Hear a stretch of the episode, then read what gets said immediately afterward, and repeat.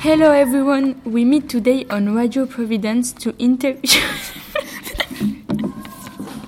the famous Noor Inayat Khan. Can you present yourself, please? Yes. Hello, my name is Noor Inayat Khan. I was born on January 1, 1914 in Moscow. I am a descendant of a royal family from a kingdom in India. What studies have you done? I studied at the Normal School of Music of Paris and I studied child psychology at the Sorbonne. And after school, what did you do? After, I was engaged by Radio Paris to write stories of children. Then, at the beginning of the war, I joined the Women's Auxiliary Air Force to become a radio operator.